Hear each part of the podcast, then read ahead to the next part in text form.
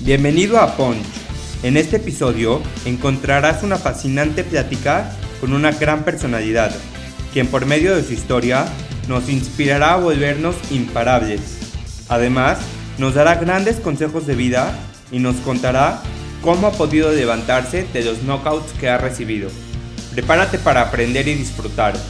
Esto es Punch y yo soy Edio Mizrahi. ¿Qué onda, Puncher? ¿Cómo estás? Bienvenido a un episodio nuevo de Punch.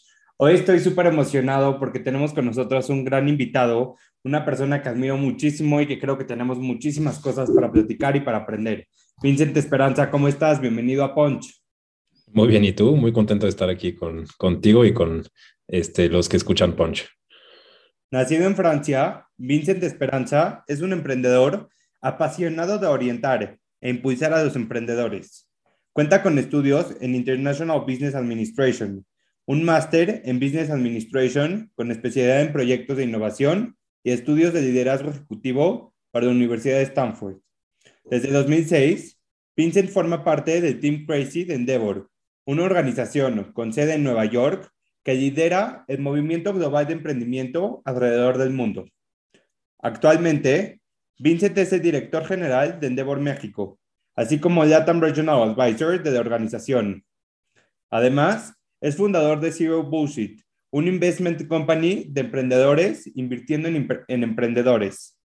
Vincent es conferencista, coautor de dos libros y una persona que nos enseña la importancia de emprender con un propósito. Pues bienvenido a Punch, me encanta todo lo que has logrado y creo que vamos a aprender muchísimo. Encantado. Y bueno, como siempre en todos los episodios, tenemos esta sección de preguntas llamada la 5D. Son cinco preguntas cortas, lo primero que te llega a la mente, ¿va? Va. Una palabra que te inspire. Emprendedor. ¿Qué te pone buen humor? Eh, mi familia. ¿Tu libro favorito? Eh, Exponential Organization. ¿Algún hábito que te haga diferente a los demás? Eh, rituales con mi familia. ¿Cómo defines el éxito?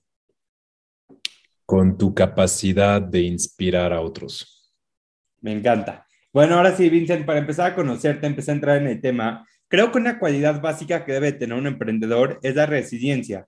Así que, ¿cómo defines y cómo consideras que se construye esta capacidad de resiliencia?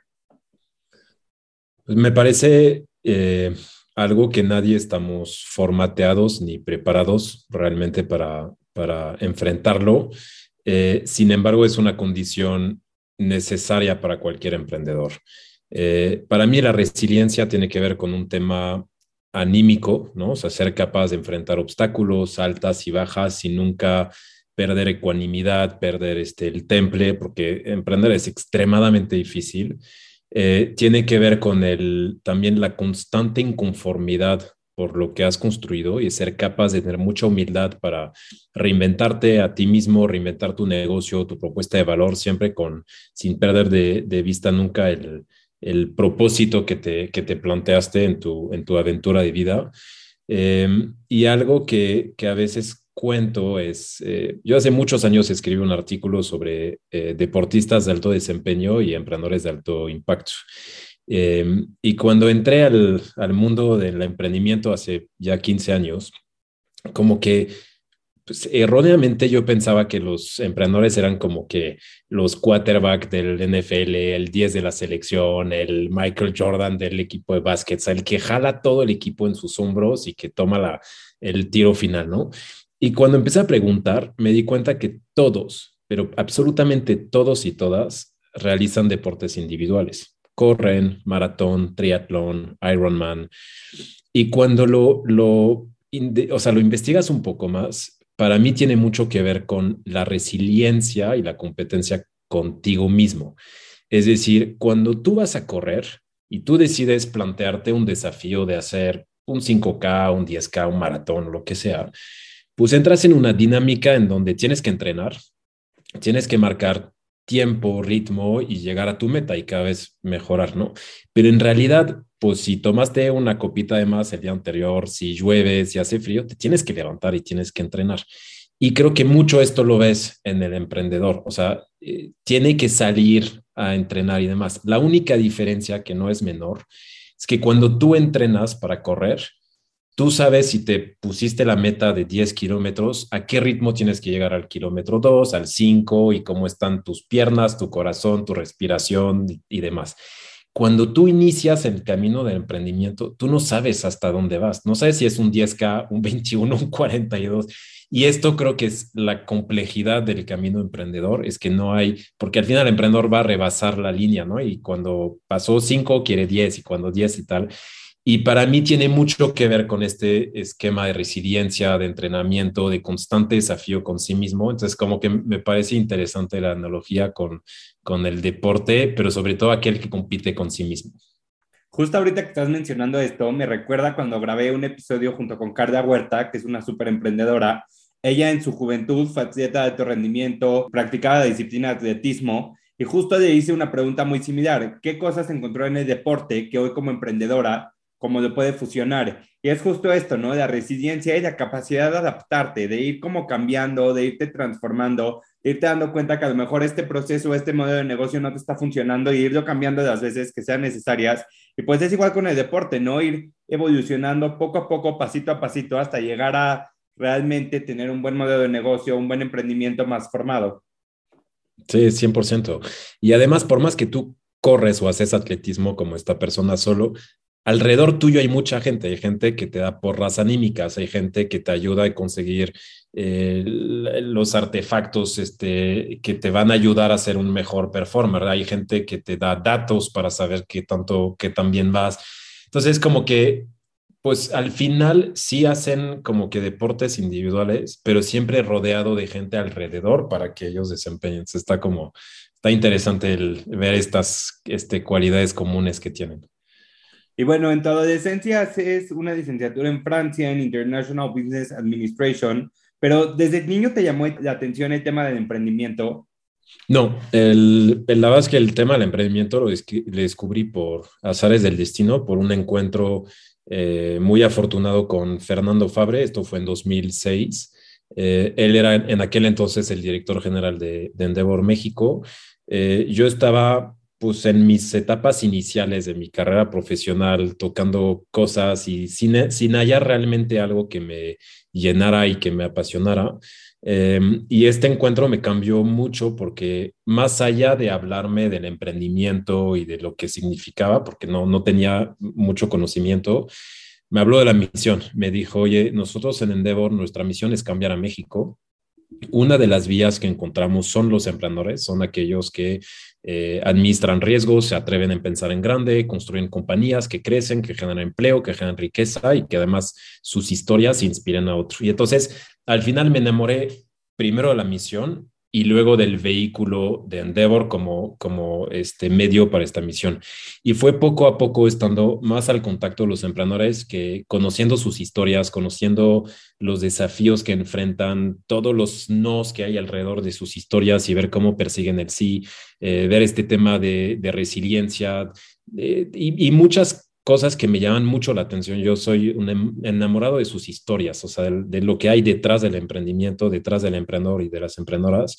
Y ahí fue cuando, pues, el enamoramiento con el, con el emprendedor empezó a, a nacer y pues fue exponencial y fue creciendo, pero en realidad no tenía nada de, de, de arraigo al emprendimiento. Cuando hago y pienso hacia atrás de mi trayectoria, yo creo que cuando decidí venirme a México en el 96, de cierta forma era una especie de emprendimiento, ¿no? Era cruzar el charco, era llegar a un país que no conocía, en una cultura que no conocía, en un idioma diferente.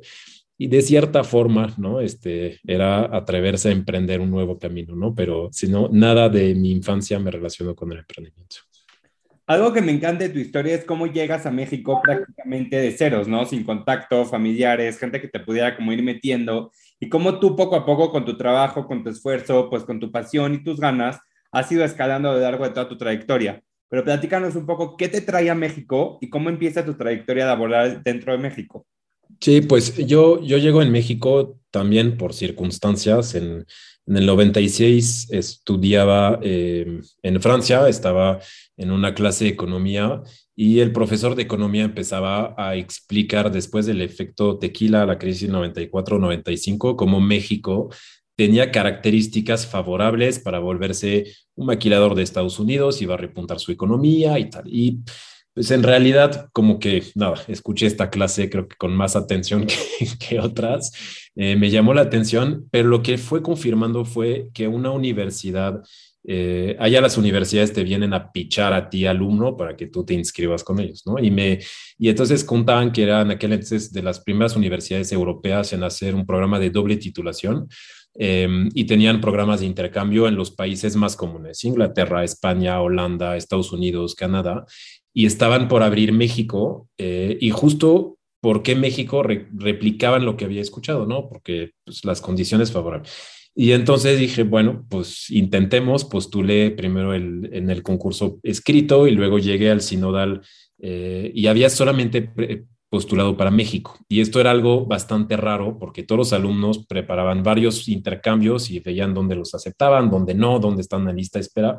Y yo solo había postulado México. Y cuando se dieron cuenta de esto, me dijeron, pero ¿por qué México? O sea, no hablas español, no tienes nada que te relaciona con México. Y entonces le dije, pues hasta la pregunta ofende, porque después del efecto tequila, la crisis, parece que repetí exactamente lo que había escuchado. Y creo que ellos dijeron, bueno, pues parece que la tiene clara y ahí fue cuando empecé. A partir de ahí hubo una preparación de dos años en Francia en donde empecé a eh, tener más clases de, español, también un poco de inmersión a la cultura mexicana desde perspectivas políticas, religiosas, lo que había que decir, cómo funcionaba la cultura y demás. Pero en realidad cuando tomé el vuelo, eso fue en julio del 2000, del 99, eh, pues era un viaje totalmente desconocido en un país este, diferente. Lo bueno es que lo hice rodeado de amigos, porque aquellos que está, éramos 16 personas y todos juntos nos conocimos del 97 al 99 en este programa en Francia y venimos juntos en el 99 y esto creo que ayudó mucho porque pues al principio no es fácil, ¿no? Y, a ver, ojo, México en el, mundo en 99 no era el mismo mundo que hoy, no había tantas facilidades de comunicación, era más complejo separarse de su familia eh, y creo que nos, nos apoyamos mucho, pues entre amigos, este, de estar aquí, este, unos franceses perdidos en Cholula y, y, la verdad es que ahí fue, yo me enamoré de México, me enamoré de su gente, me enamoré de la cultura, me enamoré, tuve la oportunidad de conocer muchos Méxicos, o sea, sí fui como que muy curioso en, en viajar en, en, pueblitos, en conocer la gente y siempre ha sido un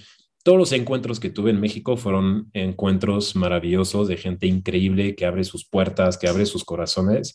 Y nada, fue creciendo también. No te puedo decir que inmediatamente decidí quedarme, sino poco a poco, inclusive cuando me gradué en el 2001, dije, pues voy a empezar a trabajar y mejorar todavía el idioma. Y, y pues ya, y finalmente, pues ahí sigo 22, 3, casi 3, 23 años después. Platícanos un poco cómo empieza tu trayectoria laboral, de qué manera empiezas a ir escalando poco a poco. Pues al principio eh, me costó trabajo encontrar trabajos en compañías eh, mexicanas, eh, porque no, no era trivial en aquel entonces. Era difícil para un extranjero conseguir visa de trabajo, luego estaba todo el tema de los, el papeleo RFC, el IMSS, me acuerdo que era un via crucis, este, estos trámites, creo que de ahí nació mi, este, mi pavor por los trámites y la tramititis que tengo. Entonces fue complicado. Y lo que sí logré eh, fue encontrar en compañías francesas, ahí como que oportunidades de trabajo. Ahí fue cuando empecé. Eh, y después regresé a la Universidad de las Américas, donde había estudiado. Me volvieron a invitar para participar en, proyectos más de, de índole académicos, un poquito empresariales, pero más académicos Em, y ahí fue cuando regresé a esta universidad, tuve la oportunidad de, cursar la maestría estando ahí trabajando, pero había algo que me faltaba, que te decía que, o sea, no encontraba algo que me moviera, ¿sabes? Algo que sientes que todas las mañanas quieres ir porque estás, sientes que tienes un legado, que estás participando en algo que te mueve. Y fue hasta este encuentro que tuve con, con Fernando, que ahí todo se, o sea, ahora sí, eh, mi amor por México más algo que era más allá de un trabajo, que era una misión de vida, sentí que hacía clic perfecto y ahí fue cuando, cuando inició esto y pues ya es un viaje largo porque son 15 años de muchos desempeños distintos, eh, pero siempre con la misma misión de cómo podemos impactar a las economías a través de identificar e impulsar a los mejores emprendedores.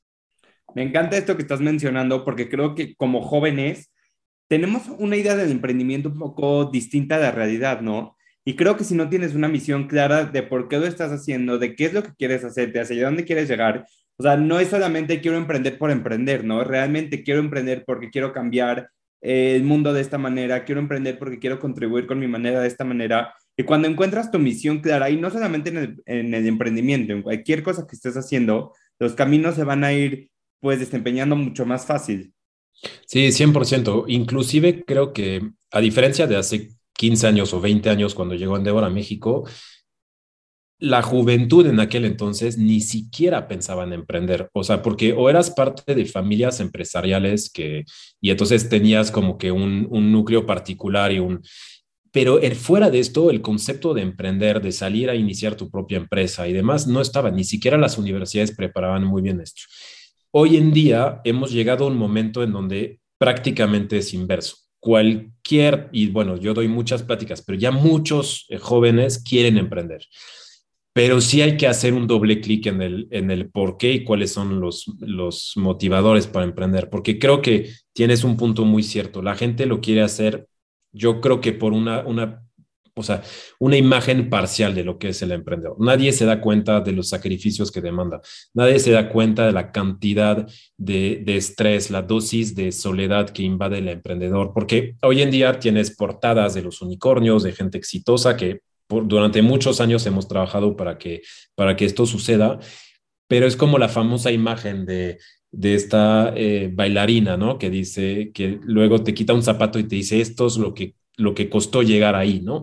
Y creo que estas historias no las contamos lo suficiente, o sea, eh, hablamos parcialmente de lo que significa.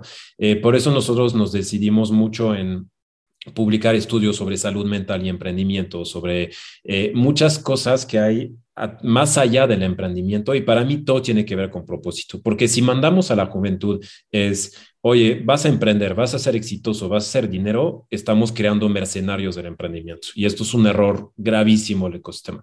Si estamos diciendo, oye, si tú tienes una misión de vida, un propósito firme porque quieres transformar la industria de salud o de educación o quieres cambiar la humanidad, o sea, tienes algo así, bueno, entonces construye un vehículo que te va a permitir, si tiene éxito, en cumplir esta misión de vida. Pero para mí eso es lo fundamental y por eso dedico mucho tiempo, sobre todo en jóvenes, en expresar esto. Para mí esto es fundamental. Si, si careces de esto, entonces todo se va a desvanecer tarde o temprano y normalmente más temprano que tarde.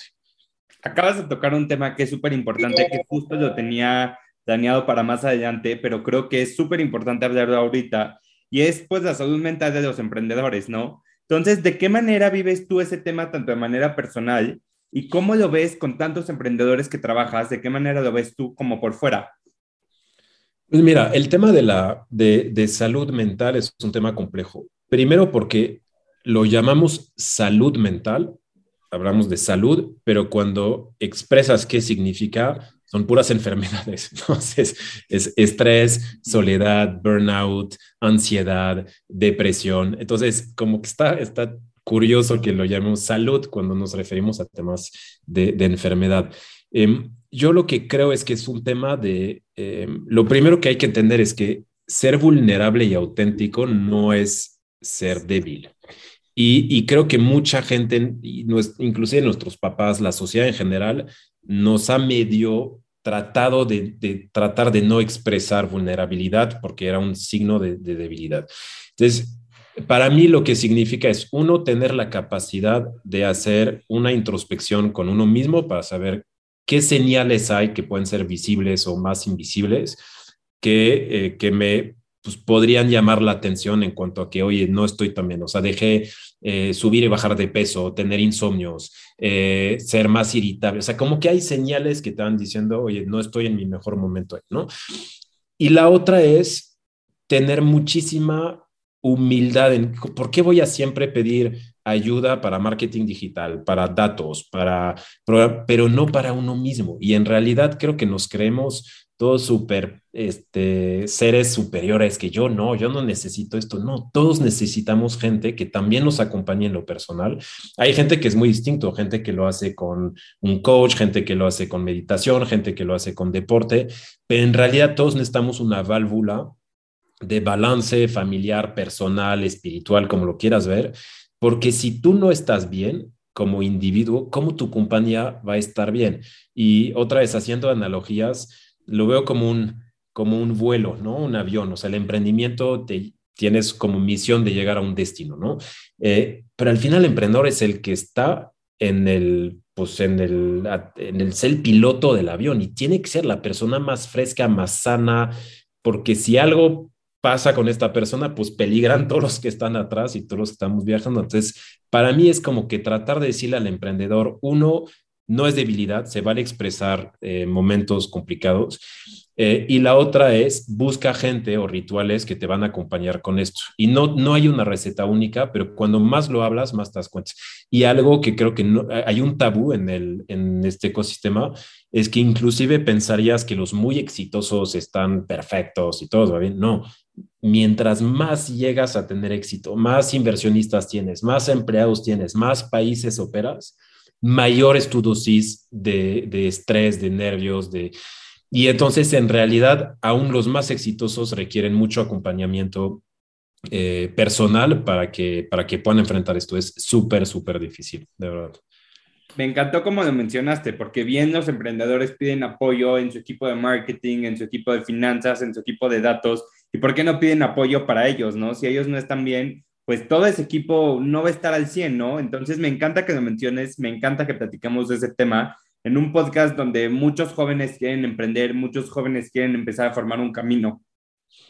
No, inclusive no tienes que esperar a estar mal para tener alguien que te acompañe en este viaje, ¿no? En lo personal. Yo creo que debería ser prácticamente una disciplina. Eh, yo es algo que platiqué con muchos fondos de inversión eh, últimamente, decir, ¿y por qué no exiges dentro de la ronda de inversión, oye, te voy a invertir X cantidad de dinero y uno va para marketing digital, otro va para reclutamiento de staff, otro va para expansión. ¿Por qué no hay un cachito de esta ronda que va para acompañar al emprendedor en lo personal? Y me parece que debería ser casi, casi una mejor práctica y si yo fuera inversor, me gustaría también saber que la gente que va a encabezar este proyecto esté rodeada de gente que lo va a acompañar. Eh, porque otra vez, hablamos de salud mental cuando hay enfermedad y yo creo que deberemos de hablar de salud mental antes mismo de que existan enfermedades para prevenir eventualmente este tipo de enfermedades. Me encanta. Y bueno, para los que nos están escuchando y no están muy familiarizados con el tema, platícanos brevemente qué es Endeavor y cuál es su misión.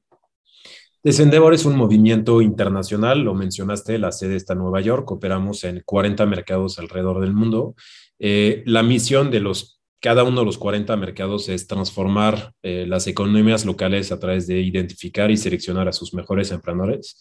Eh, somos agnósticos a la industria, buscamos gente en cualquier vertical, en cualquier sector.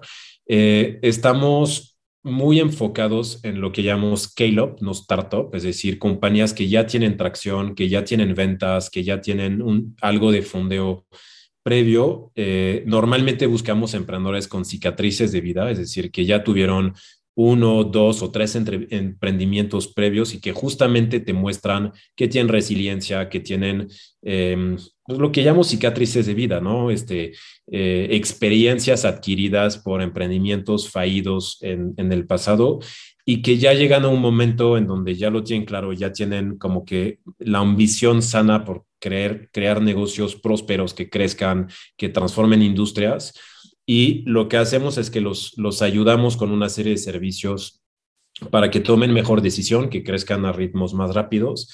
Y al final lo que hacemos es que motivamos a estos emprendedores en tener lo que llamamos el, el efecto multiplicador. Y esto lo, lo, expresamos de una forma muy sencilla. Les decimos, no basta con ser exitoso. Eh, lo que necesitas tú, emprendedor o emprendedora, es una vez que llegues al éxito, es que reinviertas tu éxito en inspirar, mentorear, invertir en la siguiente generación. Por eso cuando me preguntaste, ¿para ti qué es éxito? Para mí tiene que ver con tu capacidad de influenciar a otros, porque los mentoreaste, los inspiraste, les invertiste, pero es como tu propio éxito salpica a más gente. Creo que ahí es donde realmente eh, creo que puede ser un buen sinónimo de éxito, ¿no? Eh, porque el éxito es compartido y es, eh, es contagioso. No sé qué la palabra hoy en día en, un mundo de pandemia no es, no es una palabra este, correcta, pero sí creo mucho en esto de que tiene un efecto multiplicador.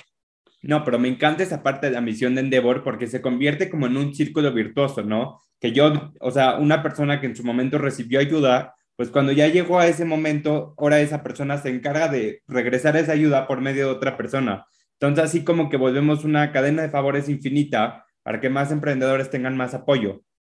Sí, 100%. Esta es la filosofía. Es como, como en el inicio de la relación con Endeavor, es Endeavor que invierte tiempo, eh, recursos que no son dinero, pero son tiempo, los mentores, este, gente que tiene experiencia que te puede eh, aportar para que tú tomes mejor decisión, crezcas y una vez que llegues al éxito, tú te vuelvas este mentor, este embajador, este vocero este inversor para el siguiente.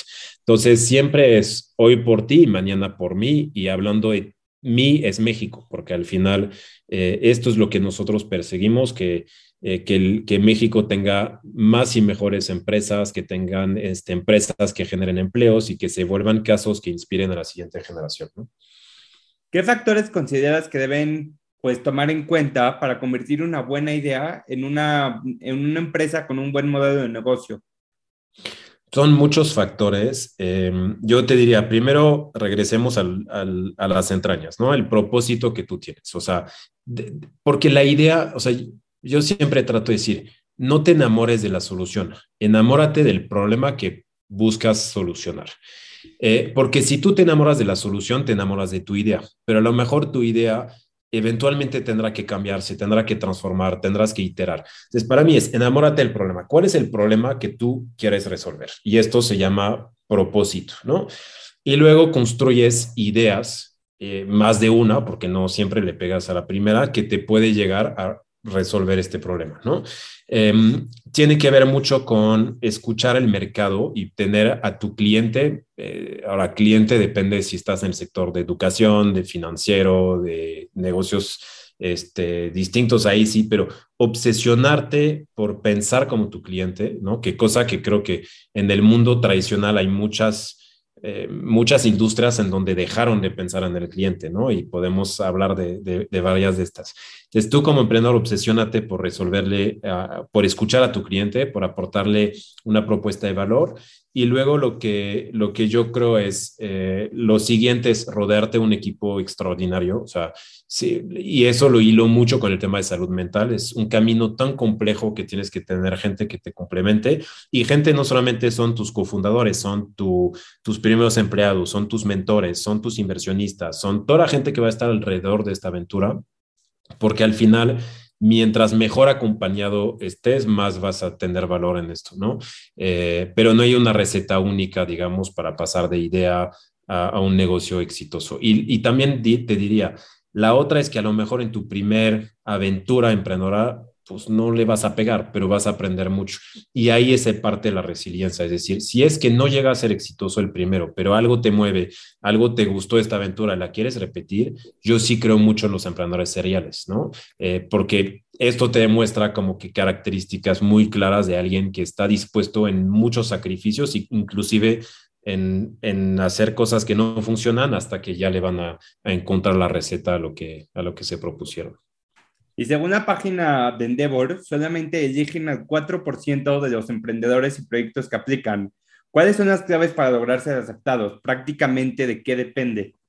Depende de, son tres factores principalmente que vemos. Uno es los y las emprendedores que, eh, que encabecen el negocio, quiénes son, eh, cuál es su trayectoria eh, académica, profesional, experiencias previas, capacidad de liderazgo, de ejecución, o sea, todo lo que tiene que ver con los individuos, estos famosos pilotos que están ahí en el avión, o sea, quién es esta tripulación, de quiénes son, dónde estudiaron, dónde trabajaron, qué experiencias comunes tienen, qué los lleva, qué los mueve, entonces toda la parte de los individuos.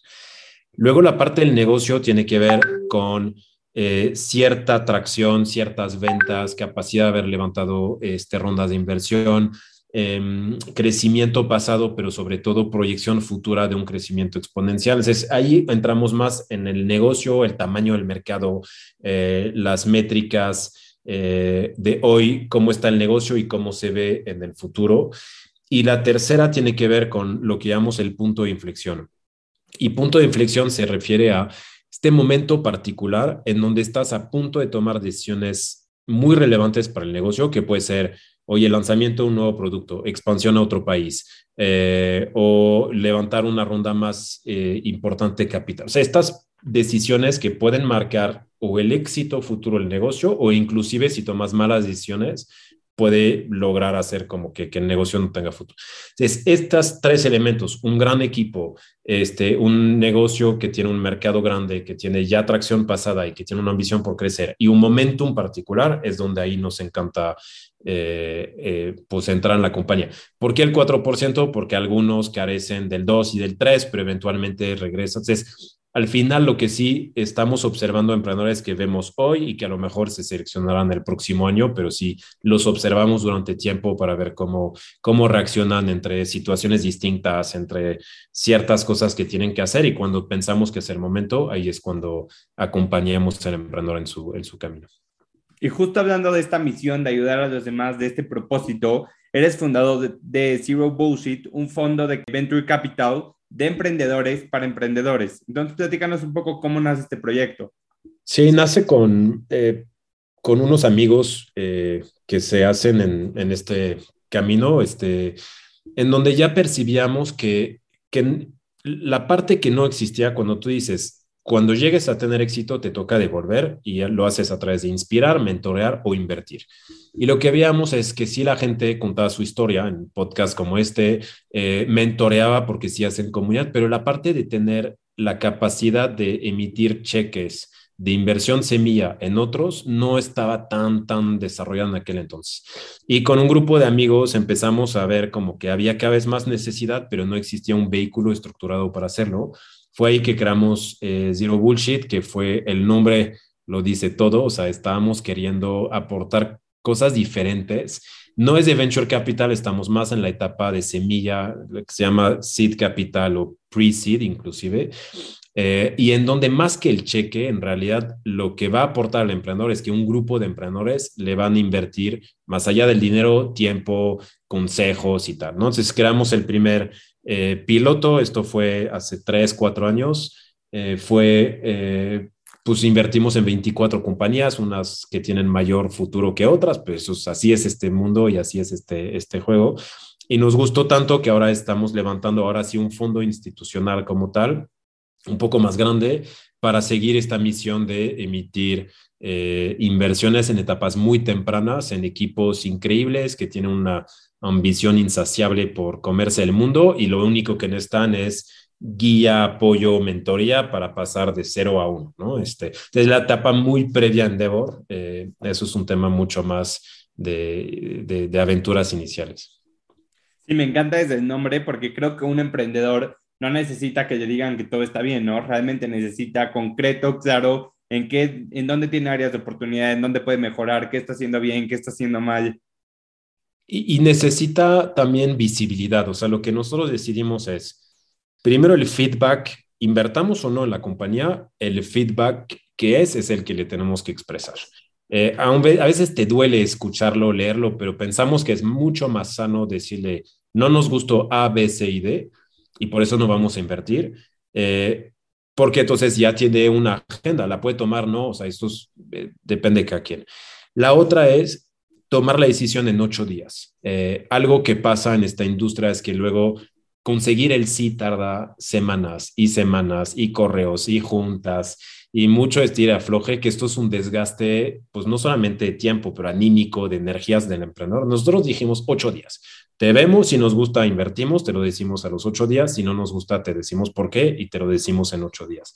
Y creo que esto, este, este tema de la sinceridad y el feedback con esto y en ocho días una respuesta, un sí o un no, creo que esto al emprendedor le, le ayuda mucho. Inclusive tenemos gente a que les demos, le dijimos no, que nos siguen escribiendo y que nos siguen diciendo que este no tuvo mucho valor en su, en su camino porque le abrieron los ojos a muchas cosas. Entonces, sí, estamos muy orgullosos de mantener este zero bullshit mentality y de no defraudarlo, ¿no? Porque eh, está hasta en, el nombre del, del, fondo. Bueno, al estar tan inmerso en dos culturas tan diferentes como lo son México y Francia, ¿qué diferencias puedes encontrar entre el ecosistema emprendedor de ambos? Híjole, yo, a ver, yo dejé Francia hace 23 años, entonces, si, si bien creo que el, el, de México lo conozco, el de Francia no lo, no lo conozco tanto. Es más, cuando yo me, fui de Francia no existía ninguna cultura de emprendimiento en Francia, absolutamente nada. Eh, lo que sí tuve la oportunidad hace 3, 4 años de ir a un viaje allá, eh, eh, organizado por algunas este, organizaciones de allá y de México y nos mandaron una delegación de varias personas en Francia, en París, a conocer cómo estaba. Lo que me llamó mucho la atención después de estar tanto fuera de tiempo fuera de Francia fue uno, la juventud francesa ya está mucho mejor preparada que antes y en temas sencillos, tipo hasta el idioma inglés. Yo me acuerdo, en mi generación fuimos sacrificados del inglés, no era algo que nos enseñaban y tal. Hoy esta generación habla súper bien, muy puntual. Y luego me di cuenta que había mucho conocimiento de ingeniería de hardware, o sea, gente que hace robótica, gente que hace cosas que no he visto tanto suceder aquí en, en México aún. Eso es una de las diferencias. Y también vi muchos emprendedores estimulados por desafíos como cambio climático, eh, o sea, temas que todavía en México no estamos aquí porque hay otras cosas que resolver, ¿no? O sea, eh, pues en Francia el acceso a la educación, a la salud, eh, pues muchos de estos temas están por infraestructuras locales. Hoy en México hay estos desafíos y creo que son, es normal que queramos primero resolverlos que después hablar de temas un poco más macro. Pero me llamó mucho la atención este viaje y vi una Francia mucho más startupera que lo que cuando yo me, me, vine para acá. Este, pero, insisto, no lo conozco tanto como, como conozco el, el local. Y bueno, siempre he dicho que los hábitos, que la rutina de una persona, pues gran parte va acompañado del éxito, ¿no? Entonces, ¿cómo es un día de Vincent? Pues un día de Vincent, eh, mis rutinas han cambiado con la llegada de mis, de mis hijas. Eh, un día de Vincent antes de mis hijas era, eh, me levantaba a cinco y cuarto de la mañana, iba a jugar squash o a hacer deporte, pero era como que algo que no, no permitía que no sucediera. Luego trabajaba de sol a foco y, este, y descansaba y así era, ¿no? Como que una rutina bastante militar. Con la llegada de mis hijas, eh, cambió completamente y luego la pandemia lo reforzó aún más porque estar con ellas todo el día te cambia un poco, pero el, el día empieza eh, cuando la primera despierta, que normalmente también es temprano, eh, y entonces atender a la primera, entonces la chiquita que tiene un año y medio, que despierta más temprano. Tengo todo un ritual con ella, en donde cuando despierta la bajo a la sala, tenemos este, un momento juntos, este, en donde le preparo su lechita, estamos ahí jugando un rato, luego preparo el desayuno de la otra, voy por la, la grande. Eh, las preparo las, y llevo a la grande a la escuela y regreso y después a partir de ahí arranca mi día eh, de trabajo y mi día tiene una pausa entre seis y media y ocho, que otra vez son mis hijas. Y entonces ahí es ritual de baño, de preparar cenas, eh, baño a una o la otra, cada día cambiamos con mi esposa, pero es el ritual completo, desde bañar, bueno, hacer de cenar, bañarlas, secarlas, contarles un cuento y dejarlas dormidas. Y esto soy intransigente en perderme esto. O sea, ya que ya tuve la oportunidad de vivirlo todos los días y ver el valor que tiene, es, a lo mejor es parte de mi salud mental, pero arranco el día con ellas, cierro su día con ellas y eventualmente, si la cantidad de trabajo me demanda estar, volverme a conectar después de las 8, lo vuelvo a hacer. Pero este tiempo, eh, mi agenda está bloqueada. O sea, la gente sabe, yo llevo a mi hija en la mañana, o sea, ya saben que estos espacios eh, no, nadie los puede tocar en mi agenda. Sí, justo creo que esos momentos son los que a los emprendedores pues les hacen estar en paz, ¿no? Y no tener que llegar a todos estos problemas de ansiedad, de depresión. Sí, a lo mejor hay gente que necesita hacer deporte, gente que necesita hacer meditación, gente... lo que sí es importante es que tu agenda sí tenga estos momentos para, para ti mismo. Eh, y si no los tienes, algo te va a faltar, ¿no? Y, esto es el balance que, uno tiene. Hoy yo lo encuentro con mis hijas porque pues, son chiquitas y porque eh, pues hay un apego ahí muy grande pero eventualmente mañana que me necesitarán menos, conforme van creciendo, te necesitan menos, pues volveré a hacer otras cosas de rutinas de deporte, de lectura. Por ejemplo, eso sí, extraño tener momentos para leer, eh, donde ya leo poco yo y Gaby las muñecas, pues ya no leo. Para mí, entonces, bueno, esto sí, hoy mi tiempo es más con ellas, pero bueno, eventualmente regresará. Y bueno, ya para empezar a cerrar, tu historia nos enseña que no importa de dónde vengas, sino hacia dónde quieres llegar. Entonces, ¿qué le dirías a todos esos chavos que nos están escuchando, que se sienten limitados por su edad, por el país, por los idiomas, por la situación económica o por cualquier otra cosa que los pueda llegar a frenar? Yo creo que no hay imposibles, ¿no? Este, o sea, tú lo mencionaste, yo llegué eh, muy afortunado porque mis papás siempre me dieron valores, me dieron educación, tuve eh, mucho cariño en casa, pero en realidad cuando yo me subí a este avión que me llevó a México, sí llegué aquí bastante solo para construir mi propio camino, ¿no? Este, y esto significa equivocarte, significa eh, muchos temas, ¿no? Este, no, no todo es color rosa y todo te funciona perfecto. Hubo muchos momentos en donde no sabía si era la decisión correcta estar en México, veía a mis amigos que se habían regresado, que ganaban en euros, tenían siete semanas de vacaciones pagadas, yo ganaba en pesos, tenía seis días, estaba por honorario, o sea, muchas veces llegué a pensar, dije, chinos, a lo mejor sí fue una decisión muy equivocada.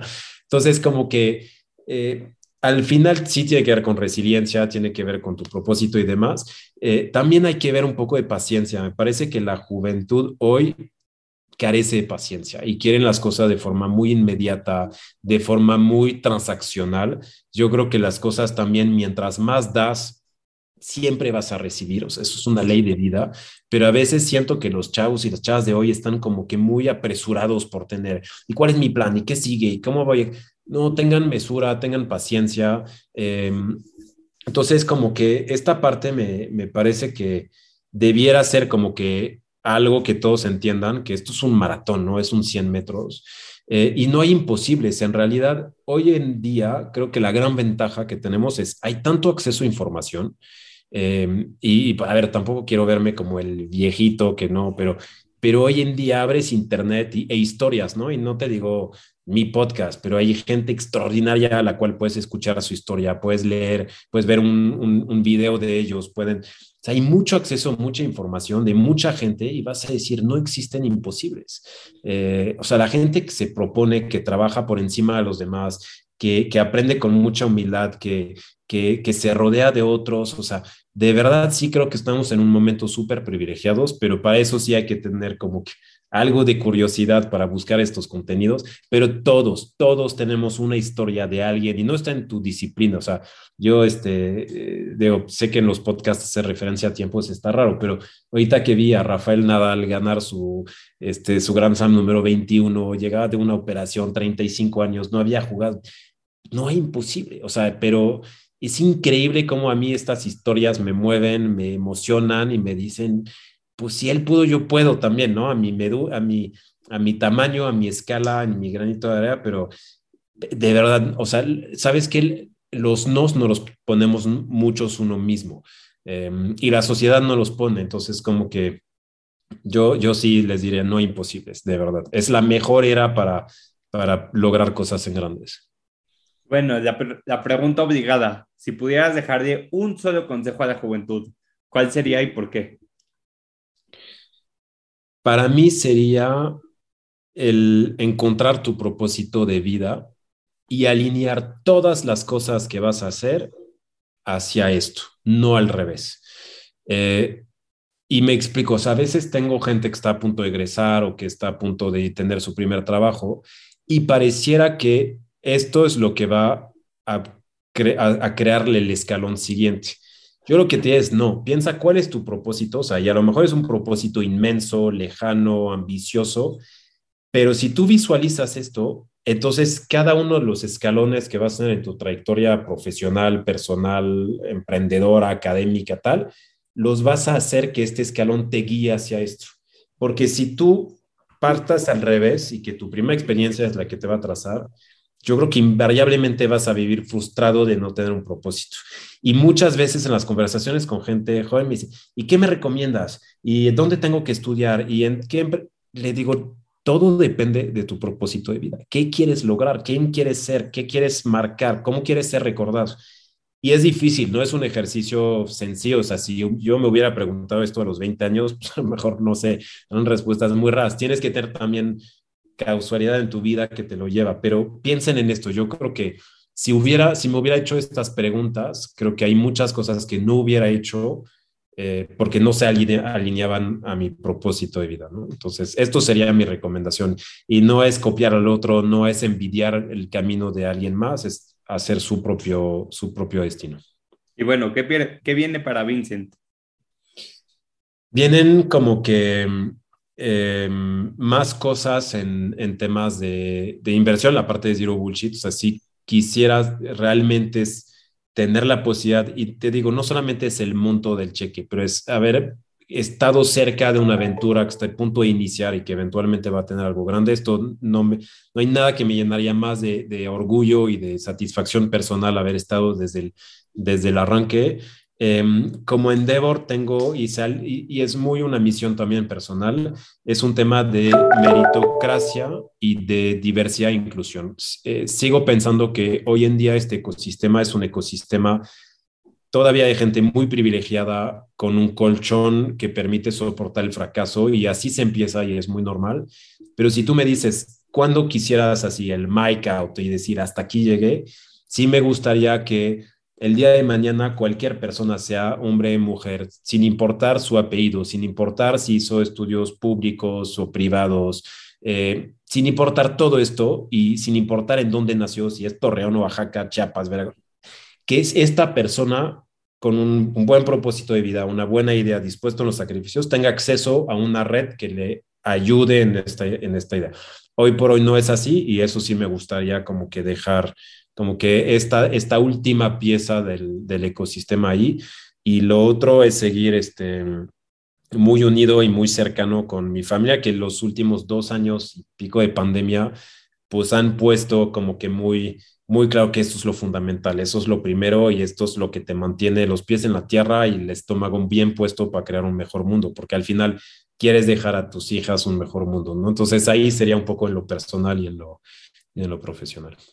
Me encanta. Muchísimas gracias por estar aquí. Gracias por platicarnos un poco de tu trayectoria, de tu filosofía, de tu misión, porque de verdad que el platicar con tantos jóvenes como los que nos están escuchando en estos momentos hace un granito de arena y va generando cambios. Entonces, para cerrar el episodio, quiero cerrar con esta frase que creo que es un mantra para ti y que la primera vez que la leí me encantó. Y dice, batido por las olas, pero nunca hundido. Sí, esta frase, eh, inclusive hasta la tengo tatuada, este, literalmente, o sea, tatuada en mi cabeza, pero tatuada en mi cuerpo. Eh, en latín es fluctuac nec mergitur, eh, y la tengo por varias cosas. Uno, por, por el, o sea, el, el, significado, ¿no? De que pues, a veces sí te van a batir las horas, pero lo importante es que no te hundas y que, y que te mantienes ahí. Es el lema de la ciudad de París, y entonces es un pues es un recordatorio a dónde vengo y tal, y además soy fanático del Paris Saint-Germain, que es el equipo de allá, y entonces es como que tiene esto. Y luego de chiquito mi papá siempre cantaba una canción con su grupo de amigos, que desafortunadamente muchos de ellos ya no están, y tenía esta frase en la canción. Entonces para mí eh, fue como que una frase que se volvió filosofía de vida y, y me mantiene un poquito con esta eh, este apego a mi, a mi país este, de origen. Entonces, sí, esta frase la tengo, la veo diaria porque la tengo tatuada en el cuerpo, ¿no? Y trato de ser muy fiel a esto. Hay momentos difíciles a nivel personal, a nivel profesional, y sí, las olas llegan y te, y te pero que no te derrumben, ¿no? Al final, este, que no te hundan. Eso es lo importante. Pues muchísimas gracias por estar aquí, gracias por platicarnos de tu trayectoria y de tu filosofía de vida que como lo dije al principio, te admiro mucho y qué padre que podamos platicar y que podamos pues nutrirnos de información de gente que pues ha transitado un camino largo, un camino con muchísima pasión, con muchísimo trabajo y que hoy está compartiendo todos sus conocimientos con más jóvenes que estamos empezando a formar un camino propio. Entonces, muchísimas gracias por estar en Poncho. Al contrario, gracias a ti por buscarme en LinkedIn, gracias por la invitación y gracias por las preguntas que disfruté mucho platicar contigo. Pues bueno, muchísimas gracias y nos vemos la próxima semana con un nuevo episodio.